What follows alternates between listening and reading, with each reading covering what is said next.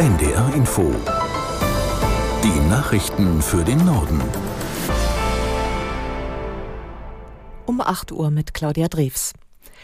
Der neue Lokführerstreik der Gewerkschaft GDL wird massive Auswirkungen auf Hunderttausende Reisende in Deutschland haben. Für heute Abend hat die GDL ihre Mitglieder im Tarifstreit mit der Bahn dazu aufgerufen, die Arbeit niederzulegen. Aus der NDR Nachrichtenredaktion Dani Peters. Der Warnstreik dauert 24 Stunden, also bis morgen Abend 22 Uhr. Teilweise fahren auch S-Bahnen nicht, zum Beispiel in Hamburg. Immerhin, es sollen die letzten Warnstreiks sein in diesem Jahr. Vor oder an Weihnachten soll nicht gestreikt werden. Bis zum 7. Januar nicht, hat GDL-Chef Weselski gesagt. Danach kann es laut Weselski aber längere oder sogar unbefristete Streiks geben.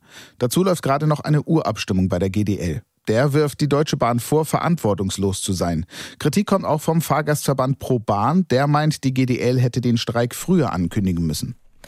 Die intensiven Kämpfe im Gazastreifen dauern an. Israelische Bodentruppen sind nach Armeeangaben in das Zentrum der Stadt Khan Yunis im südlichen Teil des Küstengebiets vorgestoßen. In der Stadt werden hochrangige Kommandeure der Hamas vermutet. Aus Tel Aviv Tim Assmann.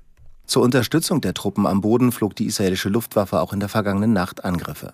Durch die Kämpfe, die auch in anderen Abschnitten des Küstenstreifens andauern, gelangt kaum noch Hilfe zu der notleidenden Zivilbevölkerung. Es fehlt an allem. Gazas Gesundheitssystem sei auf den Knien und nah am totalen Zusammenbruch, erklärte der Chef der Weltgesundheitsorganisation und er verlangte eine Feuerpause. Zuvor hatte UN-Generalsekretär Guterres in einem Brandbrief den Sicherheitsrat der Vereinten Nationen aufgefordert, alles zu tun, um eine humanitäre Katastrophe im Gazastreifen zu verhindern. Israels Außenminister Cohen kritisierte Guterres für diesen Vorstoß scharf und warf ihm vor, damit die Hamas zu unterstützen. Die Amtszeit des UN-Generalsekretärs sei eine Gefahr für den Weltfrieden, schrieb Cohen im Kurznachrichtendienst X, vormals Twitter. Der Bundesrat kommt heute zu einer Sondersitzung zusammen. Einziger Tagesordnungspunkt ist der von der Bundesregierung vorgelegte Nachtragshaushalt für dieses Jahr. Aus Berlin Hans-Joachim Viehweger. Eigentlich ist es nur eine Formsache. Der Bundesrat muss erklären, ob er Bedenken gegenüber dem Nachtragshaushalt hat, mit dem die Bundesregierung Konsequenzen aus dem Karlsruher Urteil zur Schuldenbremse zieht. Es ist auch bereits klar, dass die Länder dem Verfahren zustimmen, bei dem erneut eine Notlage erklärt wird, um die Schuldenbremse im vierten Jahr in Folge auszusetzen. Im Mittelpunkt der Debatte im Bundesrat dürfte aber die Frage stehen, wie der Haushalt für das kommende Jahr aussieht. Bayerns Finanzminister Albert Füracker von der CSU warnt die Bundesregierung bei Ländern und Kommunen zu sparen. Die Zahl der unerlaubten Einreisen nach Deutschland ist stark zurückgegangen. Das geht aus einer Antwort der Bundesregierung auf eine Anfrage der linken Politikerin Bünger hervor. Demnach registrierte die Bundespolizei vom 1. bis zum 23. November etwa 4300 eingereiste Ausländer, die ohne Erlaubnis die Grenze überquert hätten. Im Monat Oktober waren es fast 18.400. Grund für den deutlichen Rückgang dürften unter anderem die Kontrollen an den Grenzen zu Polen, Tschechien und der Schweiz sein. In Peking hat der EU-China-Gipfel begonnen. Kommissionschefin von der Leyen und Ratspräsident Michel wurden von Staatschef Xi empfangen. Im Laufe des Tages sind Gespräche über die gegenseitigen Handelsbeziehungen und die geopolitische Lage geplant.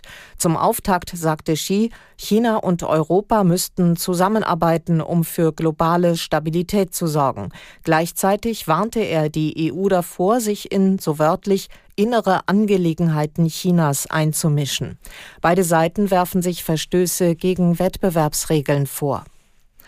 Fußball-Zweitligist Hamburger SV ist im Achtelfinale des DFB-Pokals ausgeschieden. Die Hamburger mussten sich bei Hertha BSC mit 3 zu 5 im Elfmeterschießen geschlagen geben.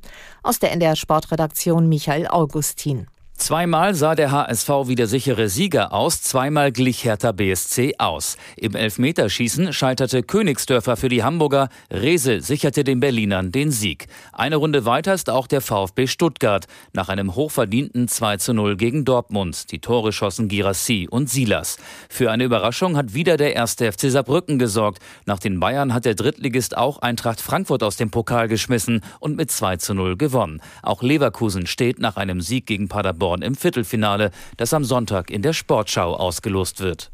Das waren die Nachrichten.